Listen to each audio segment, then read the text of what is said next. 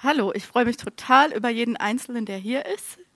Freut mich sehr über jeden, der eingeschaltet hat und das über Video guckt.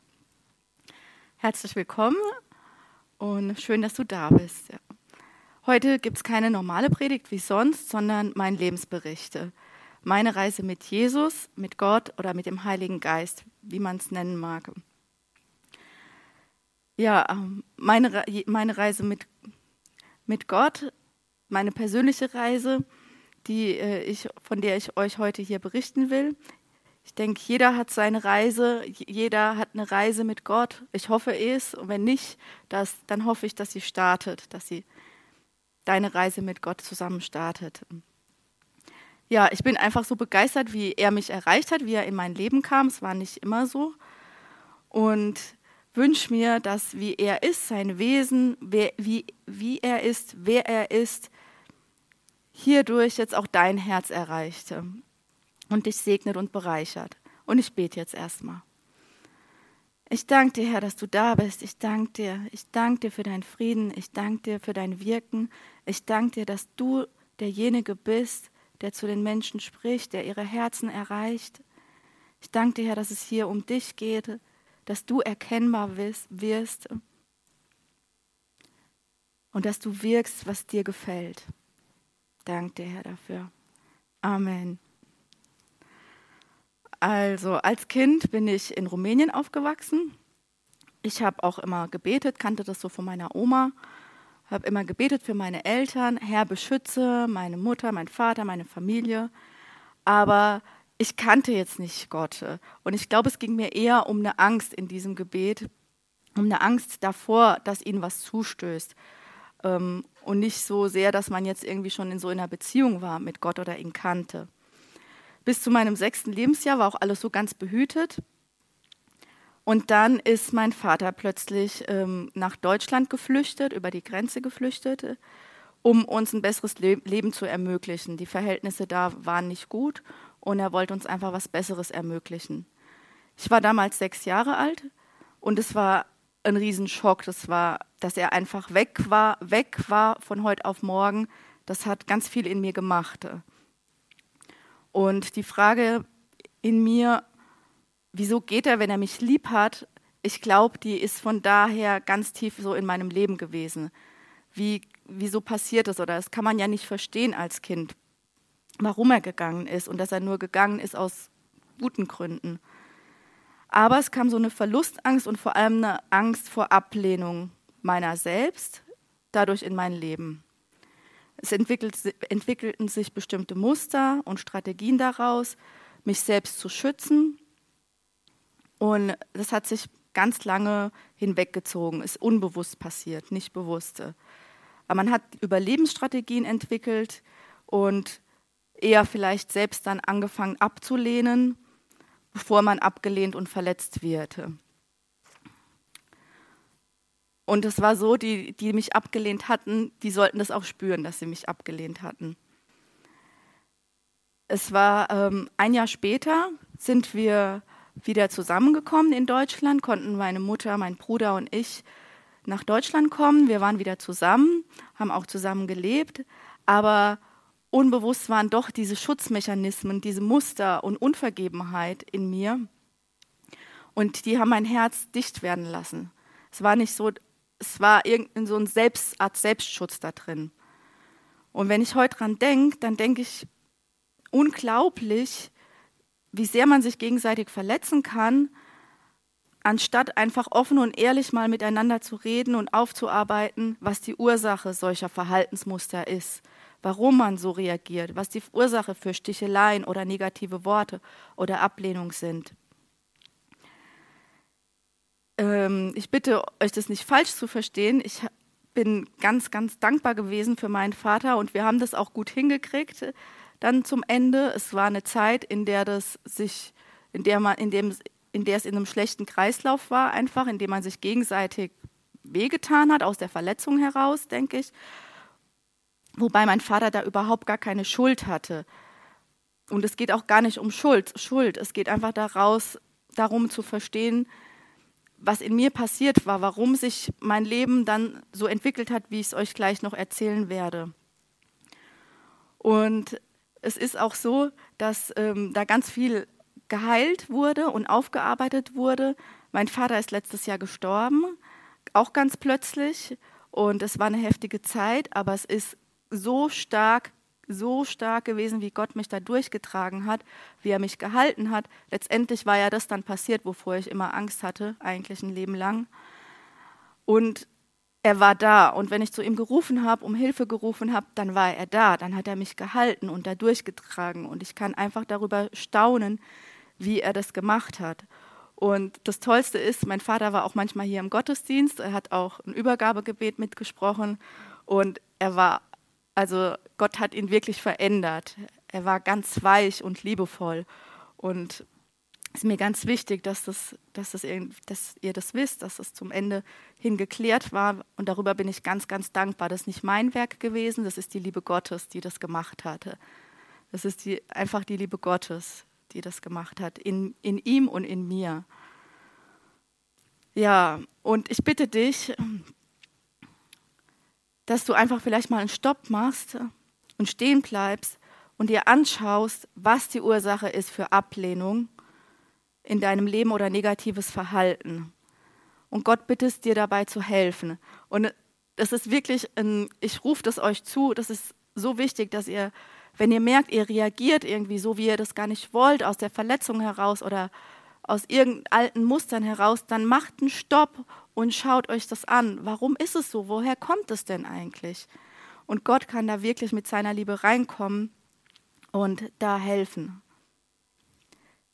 Ja, als Teenie war das, äh, war ich immer noch, also war ich in Deutschland dann in der katholischen Kirche. Teenie meine ich so 12, 13, 14 war ich in der katholischen Kirche, weil meine Freundinnen da waren und die Gruppenstunde leiteten und die Themen auch selbst raussuchten. Naja, auf jeden Fall war das dann so ein Alter, in dem ich dann angefangen habe, lieber auf Partys zu gehen und in Diskos und Jungs interessant wurden. Und ähm, sonntags morgens aufzustehen, in die Kirche zu gehen, das ging dann, hat dann nicht mehr zusammengepasst. Und es war auch genau die Zeit, an der ich beschlossen habe, ich glaube nicht mehr an Gott. Das war, weiß ich auch noch ganz genau, dass ich ihn, ich habe ihn ab da, ich habe gedacht, wenn mich jemand gefragt hätte, hätte ich gesagt, ich glaube an irgendetwas. Aber ich hab, weiß genau, dass ich nicht mehr an, ab da nicht mehr an ihn geglaubt habe. Naja, ich bin viel zu früh dann in Beziehungen eingegangen, um Liebe zu bekommen, von anderen Anerkennung zu bekommen. Und es war auch so ein Muster, denke ich, hinter dem Ganzen, was sich da entwickelt hatte. Aber es wurde eigentlich nur negativ bestätigt, denn ähm, die Angst wurde wieder bestätigt. Durch das Verlassenwerden in den Beziehungen kamen halt noch mehr Verletzungen dazu. Und somit wurden eigentlich nur meine Muster bestätigt, die ich hatte. Ich bin nicht liebenswert oder ich werde verlassen weil ich nicht liebenswert bin. Dadurch, dass noch tiefere Verletzungen verblieben, war ich in Zukunft diejenige, die andere verlassen hatte. Und ich fing mir an, die Welt so zu erklären und zu machen, wie sie mir gefällt, um mich zu schützen. Das bedeutete für mich, dass ich Werte wie Treue, Verbindlichkeit, Ehrlichkeit, Zuverlässigkeit, auch Pünktlichkeit, Festlegen immer mehr und mehr verließ umso weiter das wurde und umso freier, umso weniger konnte mir was passieren oder ich verletzt werden. Kam ich nicht heute, kam ich morgen, so ungefähr war mein Lebensmotto. Es war ganz wichtig, die, Freiheit war ganz wichtig und in uns alles erlaubt. Ich kann machen, was ich will. Die äh, Serena hat ganz toll über das Thema Freiheit letzte Woche gepredigt. Ja, ich fand mich in dem Ganzen ganz tolerant und auch ganz schlau und weise und frei. Aber überlegt euch das mal weiter, was es bedeutet, dass Freiheit, Freiheit bedeutet, keine Grenzen zu haben. Wenn das bedeutet, keine und Liebe keine Grenzen hat. Wenn man das mal weiterdenkt, wo kommt, wo kommt es hin? Also es funktioniert überhaupt nicht Zusammenleben. Ja, aber war ich vielleicht auch nur so tolerant und so cool, um Anerkennung und Annahme von meinen Freunden zu bekommen? Um wiederum die Liebe und die Bestätigung zu bekommen? Frage, was tust du, um Anerkennung zu bekommen? Viel, vielleicht manche arbeiten viel, vielleicht viel arbeiten. Oder dagegen sein. Negative Aufmerksamkeit kannte ich auch ganz gut. Ist ja auch eine Aufmerksamkeit. Die Ergebnisse aus dieser Zeit waren viele, viele Beziehungen, Drogen, die musste ich auch alle ausprobieren, fast alle. Die Suche nach Grenzerfahrungen und Sinn im Übernatürlichen. Ich war sehr in der, Spirit in der Esoterik, Spiritualität sehr drin verwickelt. Ich suchte in verschiedenen Religionen, in verschiedenen Kulturen, betete verschiedene Götter an, also wirklich, ich betete wirklich verschiedene Götter an. Ähm, aber niemals war viel auf Reisen, war ein Lebenssinn, aber niemals hätte ich mich selbst als suchend bezeichnet. Weil ich hatte ja den Plan und den Durchblick. So. Allerdings war es doch so, dass ich mich gefragt habe, ob diese Rechnung, so wie ich mir die Welt zurechtlege, wie ich mir alles erkläre und zurechtlege, ob diese Rechnung aufgehen wird. Und die Frage in mir, ob es doch, ob wirklich alles relativ ist oder ob es doch sowas wie die Wahrheit gibt, die war immer in mir drin, die war immer in meinem Hinterkopf, das rauszufinden. Gibt es sowas wie die Wahrheit? Anfang 20 dann, ich, mittlerweile kam ich nach Darmstadt und, zum Studieren. Und äh, ungefähr Anfang 20, nach einem Besuch in der Krone, das ist eine Disco in Darmstadt gewesen, oder ich weiß gar nicht, ob ob es noch gibt. Äh, auf jeden Fall, ist auch schon ein bisschen her. Auf jeden Fall auf dem Heimweg äh, nach Bessungen, ich bin irgendwann nachts nach Hause gefahren mit meinen Inlinern, gab es so einen großen Sperrmüllhaufen. Und, auf diesem, in, und da fand ich ein Bild, eine Seidenmalerei, worauf Mose und der brennende Dornenbusch war. Und wie so ein Code, eine Bibelstelle. Mose, 1. Mose 3, Vers 15. Und jemand hatte sich so eine Mühe gegeben für diese Seidenmalerei. Ich dachte, das kann doch nicht einfach auf dem Sperrmüll landen. Hab's mitgenommen. Und ich finde es so stark, Gott kennt mich und er wusste, dass ich Sperrmüll mag. Und ich finde es so, so toll, wie er so ganz individuell jedem begegnet und weiß, was er mag und was nicht und wie er einem erreicht. Auf jeden Fall habe ich das Bild mitgenommen und habe meine Bibel ausgepackt und nachgeschaut, was diese Bibelstelle bedeutet. Da war ich ganz gespannt drauf. Und dann habe ich die aufgeschlagen. Es hat mich wirklich umgehauen, was da steht. Da steht nämlich, es ist die Stelle, in der Gott sich Mose vorstellte. Und Gott sagt, ich bin der, ich bin da. So stand es in der Übersetzung in der Bibel, die ich hatte. Ich bin der, ich bin da. Das fand ich so stark. Ich kannte Gott eher, ich kannte nur die katholische Kirche und eher Gott als den mit dem Zeigefinger so. Der sagt, was man macht und was man darf und was gut ist und was nicht. Und, und dann sagt er einfach, sein Name ist, ich bin der, ich bin da. Das fand ich so stark, dass er sich, dass, dass das der Name Gottes war. Und das war so eine der ersten Begegnungen. Ja, ich bin dann schließlich weiter noch in der Esoterik äh, weiter noch drin verwickelt gewesen und bin bei einem Guru in Hawaii gelandet. Das war eine Sekte, aber das habe ich damals auch nicht erkannt äh, oder gesehen oder hätte es auch nicht angenommen. Und ähm, das war einfach verrückt. Jedenfalls dort hat jemand in diesem, es war eine kleine, wie so eine kleine Gemeinschaft, eine, ein Haus, in dem wir zusammen gelebt hatten. Und nicht alles war nicht gut. Jedenfalls ähm, hat jemand den Jesus-Film in den Briefkasten geworfen. Und der lag dann immer im Büro auf der Seite dieser Jesus-Film. Ich weiß nicht, ob ihr ihn kennt, den könnt ihr euch auch anschauen, kann man sich bei YouTube, glaube ich, anschauen. Der Jesus-Film. Und ich wollte, den, der hat immer da gelegen, hat mich gezogen. Ich wollte mir den gerne anschauen. Irgendwann gab es auch die Gelegenheit, dass ich mir den Film anschauen konnte. Es war fast niemand im Haus, außer dieser Guru. Und habe mir den Film angeguckt, habe den angefangen zu schauen und habe gemerkt, es war auf einmal so eine Liebe da Jesu gegenüber. Es war so, oh, ich habe ihn lieb. Und Jesus ist ein Guter. Ich wusste so, ich habe hab den Film geguckt und habe gedacht, Jesus ist ein guter. Und in dem Moment kam von außen, nicht aus mir heraus, nicht aus meinen Gefühlen, aus meinem Denken oder sonst was, sondern von außen in mich hinein äh, der Satz, die Erkenntnis oder einfach nur dieser Satz, der kam in mich, oh, ich bin Christ. Einfach nur das. Und das war so, oh, ich wollte in dem Moment überhaupt gar nicht wissen, was das alles bedeutet.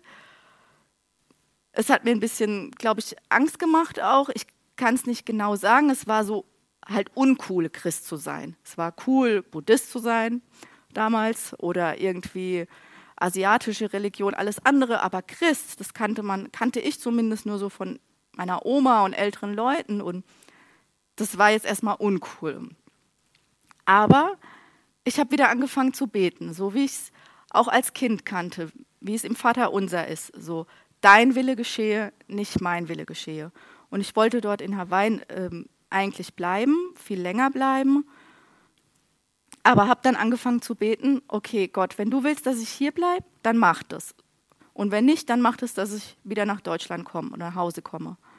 Kurz darauf musste ich das Land verlassen und ist nochmal eine andere Geschichte. Auf jeden Fall bin ich dann zurück nach Deutschland gekommen. Und das ist so eine Anfangszeit, nochmal eine, eine Anfangszeit, in der, ich, der man sich so wie so ein bisschen angetastet hat. Man hat einfach angefangen zu beten, aber es war noch nicht eine Entscheidung, die ich getroffen hatte.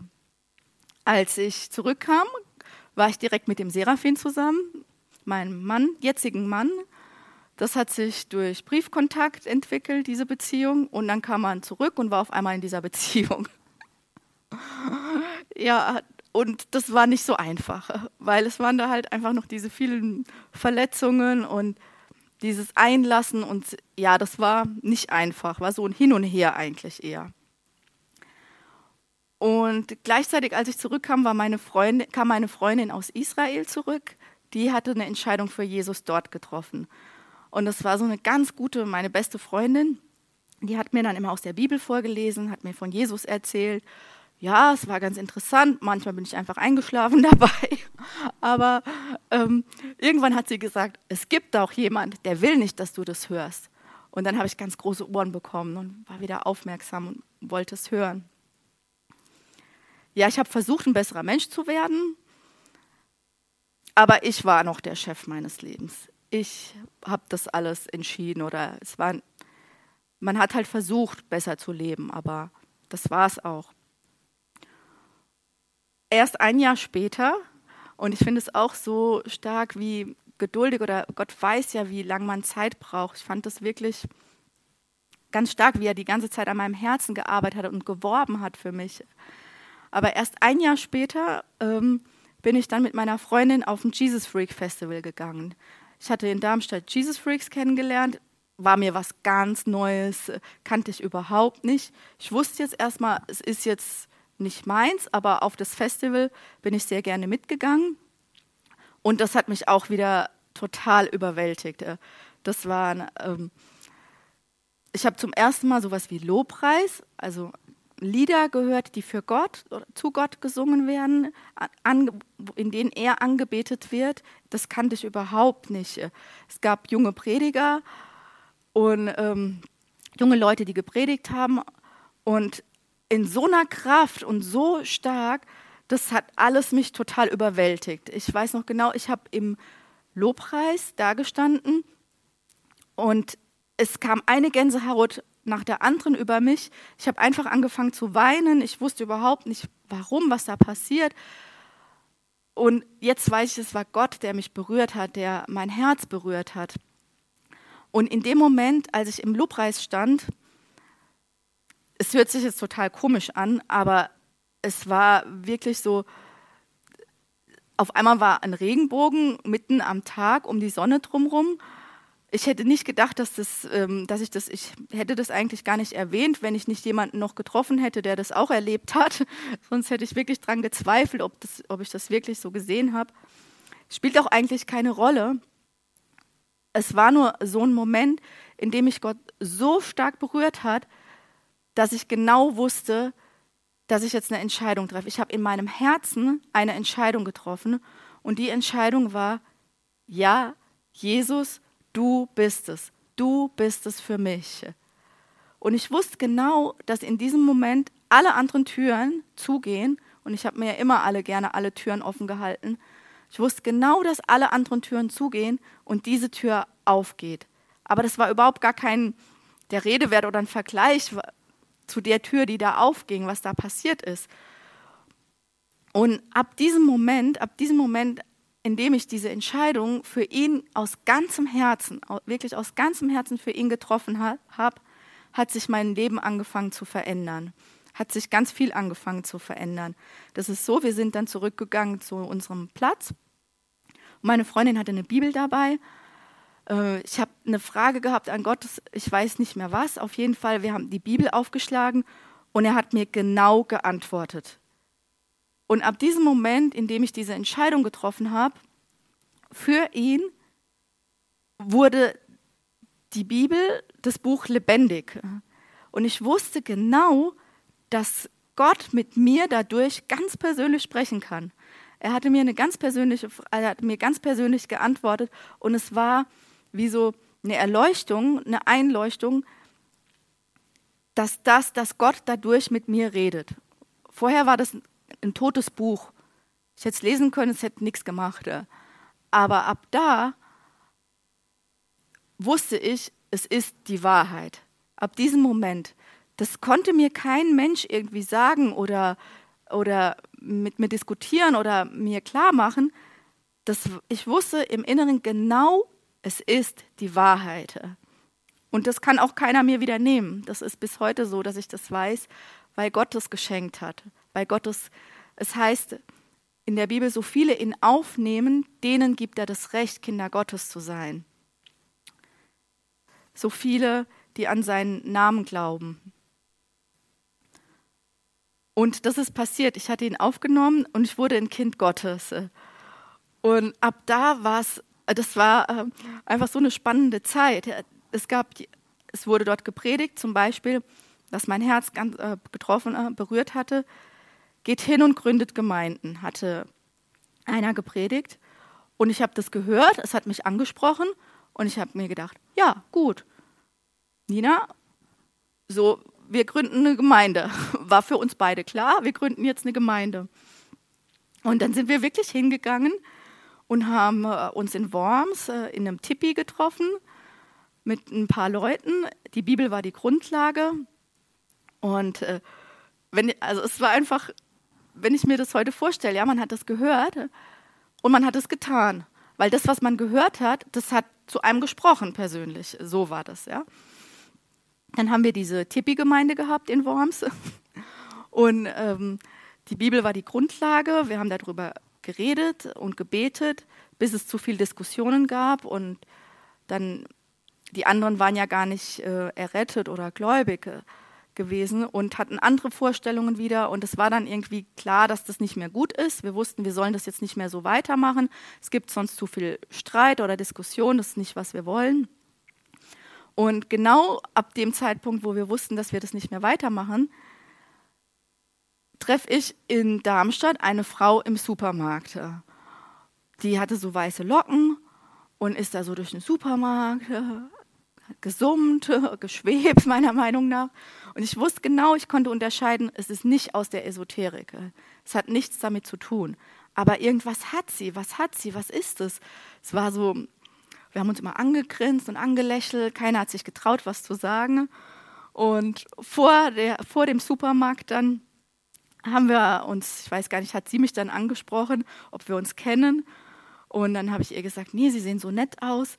Und dann meinte sie direkt, ja, seitdem ich Jesus als den lebendigen Gott kennengelernt habe. Und ich habe mir gedacht, was? Jesus, ein Mensch, der Jesus kennt?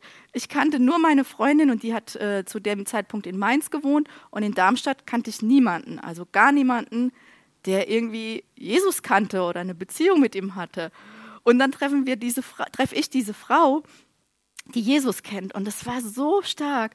Und die hat, uns hat mich gefragt, ob wir eine Gemeinde haben. Ich so, ja, Tippi. Und ähm, war ja aber gerade zu Ende, hat uns eingeladen in ihre Gemeinde. Und da wollten wir dann auch unbedingt hingehen. Es war so, ich habe diese Frau getroffen, es war so, als hätte ich Jesus selbst getroffen. Ich bin da wirklich danach weggeschwebt.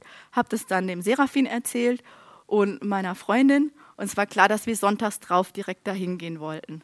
Es war die JB City Kirche, in der ich jetzt bis heute noch hier bin. Und wir kamen in die Gemeinde. Ich bin reingekommen und vom ersten Gottesdienst an wusste ich, das ist mein Platz. Gott hat mich hier hingeschickt äh, und das ist mein Platz. Es war so eine Liebe da. Es war, war überhaupt gar keine Frage, irgendwo anders sich umzuschauen oder was zu suchen. Das war mein Platz. Und der Seraphin, der war noch, ähm, der hatte sich noch nicht entschieden. Das kam dann erst in der Gemeinde. Er hatte noch so seine Fragen. Aber es kam dann auch zu dem Punkt, dass er seine Entscheidung getroffen hatte. Also waren wir ab diesem Zeitpunkt zusammen, auch mit meiner Freundin, eigentlich jeden Sonntag da. das war ganz spannend. Das war so eine Zeit, wenn der Herbert was gepredigt hatte und ich konnte sehen, dass das in seinem Wort steht, in Gottes Wort steht, in der Bibel steht, dann war das für mich ganz klar, das zu tun. Er hat gepredigt, zum Beispiel, in der Bibel steht, vielmehr möchte ich, dass ihr alle in Sprachen betet. Also sind meine Freundin und ich hingegangen, haben gesagt, so, sagt er, haben wir gehört, also beten wir jetzt in Sprachen. haben uns irgendwo hingesetzt, draußen im Park und haben einfach angefangen. So, wie, einfach Kinder das auch tun. Im, das ist so eine tolle Zeit auch gewesen. Man hat das, was man erkannt hat, was, was getan. Und es ist ja auch nicht irgend nur ein leeres Wort, was gepredigt wurde. Es ist ja genauso ein offenbartes Wort gewesen, etwas, was wiederum zu dem Prediger gesprochen hatte, zum Herbert gesprochen hatte, was wiederum was in uns gemacht hat. Und darin ist eine Kraft. Darin ist eine Kraft gewesen, das zu tun. Es ist nicht nur so, dass man wie ein Buchstabe, dass man was gehört hat und sich gedacht hat, oh ja, das müssen wir jetzt tun, hast du gehört, so. Nee, es ist eine Kraft darin gewesen, weil, weil das, ich weiß nicht, wie ich es erklären soll, wirklich was war, was mich, was einem erleuchtet hat oder was einem aufgeleuchtet ist. Und es ist eine Kraft. Es heißt, alle Schrift ist von Gott eingehaucht. Und es ist nicht ein leeres Wort. Es ist eingehaucht mit seinem Geist und es bewirkt was. Das hat Kraft zur Veränderung. Das hat Kraft, das zu tun, was man hört. Ja, wir haben das dann einfach getan, was wir gehört haben. Kann man dann, kann man dann sagen, ja, ich bin jetzt ähm, eine Jüngerin Herberts, dem Herbert, dem Prediger, gehörig und tue das, was er sagte, so wie so, ja, blinder Gehorsam oder sowas. Nee, ich bin nicht eine Jüngerin Herberts gewesen, ich bin eine Jüngerin Jesu. Ich hatte entschieden, eine Jüngerin Jesu zu werden. So wie der Herbert ein Jünger Jesu oder wir alle entschieden haben, Jesus zum Herrn zu machen und er dadurch durch die Gefäße wirkt. Ja, für mich war es so, ich wollte, ich wollte Jesu, ich wollte seine Jüngerin sein. eine Jüngerin und von Jesus lernen das, was Jesus sagt, das war mir total wichtig, was er sagt durch sein Wort, durch den Prediger. Das ist mir wichtiger gewesen als das, was meine Vorstellungen waren oder meine Gedanken. Und ich hatte ihn ja zu meinem Herrn gemacht, zu meinem Chef gemacht. Und ich kann mir keinen besseren vorstellen. Ich kann mir nicht vorstellen, dass es einen besseren Lehrer gibt als Jesus äh, und Gott den Vater, weil er ist Liebe, er ist die Liebe. Und er, es gibt keinen, der mich mehr liebt oder dich mehr liebt als Gott selbst, als Gott der Vater, der dich gemacht hat. Er ist einfach, er ist Liebe und er ist Licht. Und genauso wurde ich auch reingewaschen im Gottesdienst von dem, was ich vorher erlebt hatte. Es war auch eine übernatürliche Erfahrung. Es ist einfach auch in der Predigt im Gottesdienst passiert dass Gott mich reingewaschen hatte. Das war mir total wichtig. Das war mir, das war mir was ganz Heiliges, was da passiert ist. und das wollte ich auch nicht wieder verlieren. Und genauso war es dann auch in der Beziehung mit dem Seraphin. Es wollte, ich wollte das nicht wieder verlieren. Ich wollte diese Reinheit, die ich bekommen hatte, die er mir geschenkt hatte, behalten. Und so haben wir uns auch enthalten. Wir sind dann, äh, wir haben auch nicht zusammengelebt. Jeder hatte sein, sein, im Wohnwagen haben wir damals gewohnt. Ja, klar war auch das Thema Taufe für mich. Jesus hat sich taufen gelassen. Und ich lese jetzt einen Bibelvers vor, Römer 6, 4. So sind wir nun mit ihm begraben worden durch die Taufe in den Tod, damit wie Christus aus den Toten auferweckt worden ist, durch die Herrlichkeit des Vaters, so werden wir in Neuheit des Lebens wandeln. Also ich habe das bewusst entschieden, ihm nachzufolgen, Jesus nachzufolgen, mein Altes loszulassen, zu beerdigen, hinter mir zu lassen durch die Taufe und ihm nachzufolgen. Jetzt war aber die Taufe genau eine Woche, bevor der Seraphin und ich auf, die Welt, auf eine Weltreise gegangen sind für ein Jahr. Und ich bin so dankbar für, ähm, für all das, was wir davor erlebt haben, was, dass wir mit Jesus auf die Reise gehen konnten. Und es war aber keine Zeit mehr da, es war eine Woche vorher. Und genauso habe ich auch gemerkt, dass eigentlich das Bedürfnis und der Wunsch in mir ist, zu heiraten, was vorher überhaupt nicht für mich Thema gewesen wäre, so wie ich äh, meine Vorstellungen hatte. Aber da war keine Zeit mehr. Jedenfalls haben wir uns enthalten. Wir waren ein Jahr lang auf der Reise. Das ging ganz gut bis zu einem gewissen Punkt. Wir haben sehr viel angefangen zu streiten. Es gab viel Spannungen. Man lebt zusammen in einem Zimmer, in, in einem Bett, in einem Bus und enthält sich. Und ich dachte, dass es auch so gut ist für Gott, ja, dass es, weil wir uns ja enthalten haben. Aber immer wieder hat er zu mir gesagt, so wie ihr lebt, öffnet ihr dem Teufel die Tür. Und ich habe mir gedacht, hm, was soll ich denn machen? Ich habe keinen Ausweg gesehen. Nicht wirklich. Wir waren ja jetzt irgendwie, wir hatten die Flüge alle gebucht für ein Jahr und waren auf dieser Reise. Aber Gott hat immer wieder gesagt, so wie ihr lebt, öffnet ihr dem Teufel die Tür. Und ähm, ja, wir hatten dann so viel Streit bekommen, dass ich wirklich zu Gott geschrien habe, hilf mir, hilf mir hier raus. Kurz danach sind wir, wir hatten versucht, jeden, jeden Sonntag uns einen Gottesdienst rauszusuchen. Es gibt so viele tolle Gemeinden auf der ganzen Welt. Und wir waren in so tollen Gottesdiensten und Gemeinden. Und so was dann auch, nachdem ich zu Gott um Hilfe geschrien habe, kamen wir in eine Gemeinde. Äh, es gab einen Aufruf, was hält dich ab, so zu leben, wie Gott es will. Wir haben beide vorne gestanden und sind dann ins Gespräch gekommen mit dem Pastor und seiner Frau und die haben schon direkt gemerkt, oh, das ist eine längere Sache. Haben uns angeboten, dass wir mit uns zu sprechen ähm, am nächsten Tag, dass, dass wir einen Termin machen und mit uns mit ihr einfach nochmal mit, mit ihnen sprechen können. Und ähm, es ist so, dass ich möchte es nochmal sagen, ja, wir haben uns zwar die ganze Zeit enthalten, auf dieser Reise, aber es war nicht in Ordnung, wie wir gelebt haben. Das war nicht in Ordnung. Und zuerst, ich hatte mich wirklich gefragt, hm, ist Gott so kleinlich oder ist es jetzt nicht, reicht es nicht, wenn man schon so lebt? Aber es war nicht in Ordnung. Es war nicht in Ordnung, so zusammenzuleben. Es war nicht, wie Gott sich das gedacht hat, wie man zu, war nicht, hat, hat, diesen, hat dem Teufel den, die Tür geöffnet und diesen Raum geöffnet für Streit. Ja, wir sind dann am nächsten Tag im Büro gewesen bei dem Pastor und seiner Frau. Und er hat gemeint, so direkt, also ist er normal nicht, aber weil wir ja auf der Reise waren und auf der Durchreise, hat er gemeint, kommt er gleich zum Punkt und hat zu uns gesagt, ja, so wie ihr lebt, öffnet, ihm dem, öffnet ihr dem Teufel die Tür. Und ich so, hm, super. Na toll. Ja, das habe ich äh, auch dann ja mittlerweile auch schon gewusst, aber ich wusste keinen Ausweg. Und dann hat er gesagt, wenn ihr wollt, ich mache euch ein Angebot.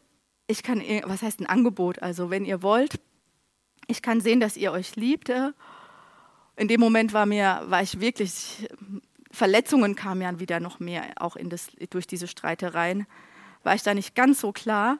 Aber er hat gesagt, am besten, da hinten ist ein langer Strand, geht ihr in eine, jeder in eine Richtung und sucht Gott und fragt ihn, was ihr tun sollt. Und wenn ihr wollt, könnt ihr zurückkommen und ich traue euch, werde euch vermählen. Und wenn nicht, könnt ihr auch einfach weiterreisen.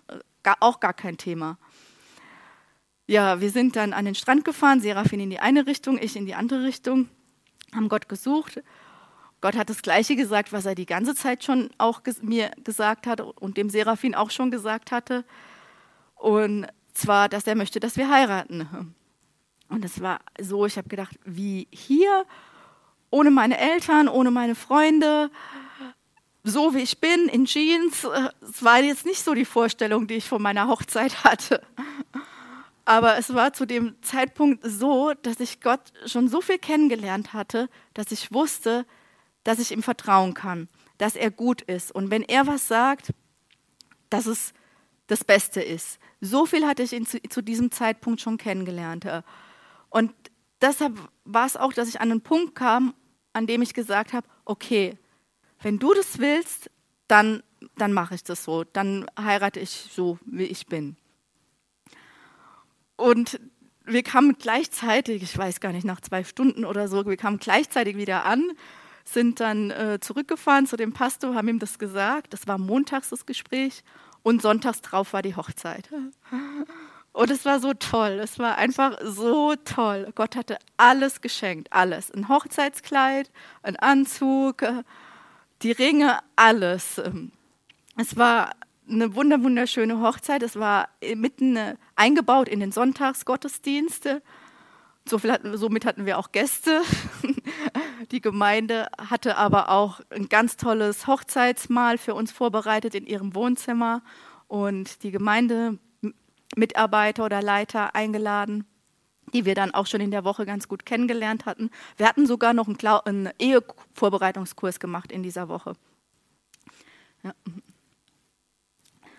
Und ab diesem Zeitpunkt, direkt ab, ähm, ab dem wir verheiratet waren, war es klar so, jetzt ist alles in Gottes Ordnung. Es war so ein Frieden. Es war, jetzt ist es in, in seiner Ordnung. So wie er sich das ausgedacht hat, wie Mann und Frau zusammenleben sollen. Ja, war dann auf einmal alles gut. Nie wieder Streit. Nein, es war nicht so. Es war wirklich ein Riesenunterschied, weil äh, das Thema Festlegen war wirklich vom Tisch, wovor ich ja so Angst hatte. Aber die Seele, das Denken, das Wollen, die Gefühle, die, die waren gewohnt, 30 Jahre lang auf eine bestimmte Art und Weise zu denken und war noch nicht in Übereinstimmung mit dem gekommen, was Gott sagt, mit seinem Wort. In der Bibel steht, dass wir uns verändern lassen sollen in unserem Denken, dass es neu wird. Und Gott tut es. Also er verändert uns auch wiederum, indem wir in Übereinstimmung kommen mit dem, was er sagt, in, mit, durch sein Wort. Und ich hatte auch schon einige, viele Erlebnisse zu dem Zeitpunkt, aber es ist ja so, dass wir alle auf einem Weg sind und dieser Veränderungsprozess auch lange dauern kann und auch ein Leben lang hin Gott Jesus ähnlicher zu werden. Ja, und so war es auf jeden Fall schon viel besser, aber es musste in Übereinstimmung kommen. Ja? Einer meiner Lieblingsverse ab diesem Zeitpunkt war Johannes 8, 32. Wenn ihr in meinem Wort bleibt, so seid ihr wahrhaft meine Jünger, und ihr werdet die Wahrheit erkennen, und die Wahrheit wird euch frei machen. Das ist so ein toller Vers wenn ihr in meinem Wort bleibt, das, was er sagte, dann sind wir seine Jünger und dann erkennen wir die Wahrheit, die uns frei macht. Und ab diesem Zeitpunkt, ab dem meine Entscheidung mit Jesus äh, begonnen hatte, ich habe das nicht gesagt, aber es ist so eine Freiheit, es ist so eine Freiheit und umso mehr ich ihn kennenlerne, umso mehr umso näher man ihm kommt, umso mehr hat man, äh, umso mehr wird man frei oder umso größer wird die Freiheit. Es ist ganz entgegen dem, dass man denkt, also es ist nicht so, dass, dass man denkt, oh, ich muss, jetzt, ich muss jetzt irgendwas erfüllen und einhalten. Ganz im Gegenteil, es passiert aus der Liebe heraus, aus der Beziehung heraus. Man lernt sich gegenseitig kennen. Und es macht einem glücklich und frei. Frei von diesen Mustern, Verhaltensmustern, alten und Dingen, die man tut, äh, um Anerkennung zu bekommen, weil man seine Anerkennung bekommen hat, weil er mir seine Liebe geschenkt hat, weil er das ausgefüllt hat in mir. Und das war auch eine der stärksten Begegnungen, die ich hatte. Kurz bevor wir auf die Weltreise sind, haben in der Gemeinde alle für uns gebetet, um uns, um uns drumherum gestanden. Und ich habe noch nie in meinem Leben so eine Liebe erfahren, gespürt, wie zu diesem, in diesem Moment. Und ich wusste genau, diese Liebe, die, also die war so stark, die kommt nicht an die Liebe heran, die Vater oder Mutter für einen haben. Oder in der Beziehung man füreinander hat, in der Liebesbeziehung man füreinander hat. Diese Liebe, die ist, die ist einfach, die ist ganz anders, die ist, die ist viel stärker, viel stärker und die ist bedingungslos. Und das ist das, was ja, was auch, was einem verändert. Das ist eigentlich, um worum es geht, um seine Liebe. Und ihm, dieser Liebe immer näher zu kommen, ihm immer näher zu kommen. Gott ist Liebe. Ja, wir kamen dann äh, wieder zurück von der Weltreise, sind wieder regelmäßig in die Gemeinde gegangen. Unser Ziel war erstmal treu zu sein. Das war das Ziel, an dem wir gearbeitet haben. Wir wollen, ich wollte, mein Ziel war, treu zu sein und regelmäßig, wir haben regelmäßig den Gottesdienst besucht. Ich vergesse nie, es gab eine Situation, es gab so, es war noch in einem anderen Gebäude, da gab es unten eine Schranke, einer stand an der Schranke und wir waren einmal nicht da. Und wir waren sonst eigentlich immer da. Und dann waren wir einmal, glaube ich, nicht da, weiß nicht warum, wegen was auch immer. Und er hat uns direkt gefragt, ja, wo wir waren, was, was war. Und meint dann direkt, ja, versäumt nicht die Zusammenkünfte, versäumt nicht die Versammlung. So steht es doch in der Bibel. Und das war für mich so eine Überführung, wo ich gedacht habe, oh, okay, man könnte ja erstmal sagen, oh, der war aber sehr direkt. So, hallo, wo warst du? Ja, versäum nicht die Versammlung. Aber es hat was gemacht, weil sein Wort mir wichtig war. Und wenn in seinem Wort steht, ich soll es nicht versäumen, dann versäume ich es nicht. Dann hat es einen Grund und dann hat es einen Sinn. Und es heißt auch weiter in Hebräer 10, 24, ermahnt euch gegenseitig dabei zu bleiben. Und lasst uns aufeinander achten, dass wir uns zu gegenseitiger Liebe ermutigen und einander anspornen und Gutes tun. Und dann kommt der Bibelvers, versäumt nicht die Zusammenkünfte. Da geschieht es, dass wir uns zu gegenseitig irgendwie ermutigen, zu Gutem anreizen. Ja, wir haben dann auch ähm, äh, Gemeinschaft gehabt in einem Hauskreis, äh, hatten Hauskreise, hatten ja, Freundschaften gepflegt, Freundschaften, haben eine Begleitung, hatte eine Begleitung und ein Training, in das hineinzukommen, wozu Gott mich berufen hatte. Und das fand ich ganz besonders und ganz wichtig, dass meine Leiter, die Gemeindeleiter, genauso die Berufung, die Gott in mich hineingelegt hat, gesehen haben, so wie sie Gott mir auch gezeigt hatte, und mich darin gefördert haben und mich begleitet haben und trainiert haben.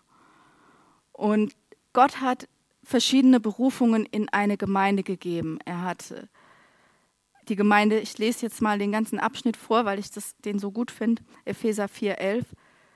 Jesus hat, Christus hat seine Gemeinde beschenkt. Er hat Apostel gegeben, Propheten und Verkündiger, Hirten und Lehrer hat er in die Gemeinde gegeben. Epheser 4, 12. Sie alle sollen die Christen für ihren Dienst ausrüsten, damit die Gemeinde, der Leib von Christus, aufgebaut und vollendet wird. Dadurch werden wir im Glauben immer mehr eins werden und miteinander den Sohn Gottes immer besser kennenlernen. Wir sollen zu mündigen Christen heranreifen, zu einer Gemeinde, die ihn in seiner ganzen Fülle widerspiegelt. dann sind wir nicht länger wie unmündige Kinder, die sich von jeder beliebigen Lehrmeinung aus der Bahn werfen lassen und die leicht auf geschickte Täuschungsmanöver hereinfallen. Stattdessen wollen wir die Wahrheit in Liebe leben, in allem zu Christus hinwachsen, dem Haupt der Gemeinde. Also er hat diese verschiedenen Gaben gegeben, damit, damit die Gemeinde ausgerüstet wird, damit sie aufgebaut wird ähm, und stark wird. Und wir wollen eins werden in dem Glauben. Heißt es, dass man immer der gleichen Meinung ist in einer Gemeinde, in einer Gemeinschaft? Man ist nicht immer der gleichen oder dass man alles richtig macht? Nein, aber wir wollen die Einheit bewahren. Die Einheit heißt ja nicht, dass jeder gleich ist, sondern, sondern dass wir, dass wir eins sind in dem, was wir glauben. Und, was in sein, und wir glauben das, was in seinem Wort steht, was Jesus sagt. Und wir wollen das tun, was der Wille Gottes ist und zu reifen Christen heranwachsen. Am Anfang meiner Reise mit Jesus war ich wie ein Kind, das alles so aufgesaugt hatte und erstmal die Liebe des Vaters kennengelernt hatte. Und so Heilungen reinkamen in Verletzungen. Und es hat gedauert, es hat gedauert, bis ich wirklich das glauben konnte, dass ich geliebt bin. Es hat seine Zeit wirklich gedauert und ist immer wieder wichtig, in dieser Liebe zu bleiben und sich auch daran zu erinnern, Gott hat ein Ja zu dir, zu jedem Einzelnen. Und im Glauben geht man aber durch verschiedene Phasen durch. Am Anfang ist man wie so ein Kind, das Milch trinkt und versorgt wird. Und später heißt es, dass man auch feste Speise verträgt, äh, feste Speisen bekommt. Das heißt, dass man auch selbst anfängt nachzuforschen, was Gott sagt, dass man das selbst liest. Das bedeutet es für mich, feste Speise zu vertragen. Und es gibt dann so eine Jünglingsphase, eine Art Teenie-Phase. Und die finde ich ist die herausforderndste. Weil ihr wisst ja, wie Teenies manchmal sind. Die können alles selbst am besten und wissen, wo es lang geht und so. Ich lese euch nochmal eine Bibelstelle vor, 1. Johannes 2,12. Ich schreibe euch, Kinder, weil euch die Sünden vergeben sind um seines Namens willens. Ich schreibe euch Väter, weil ihr den erkannt habt, der von Anfang an ist. Ich schreibe euch, ihr jungen Männer, weil ihr den Bösen überwunden habt. Und dann wiederholt er das nochmal.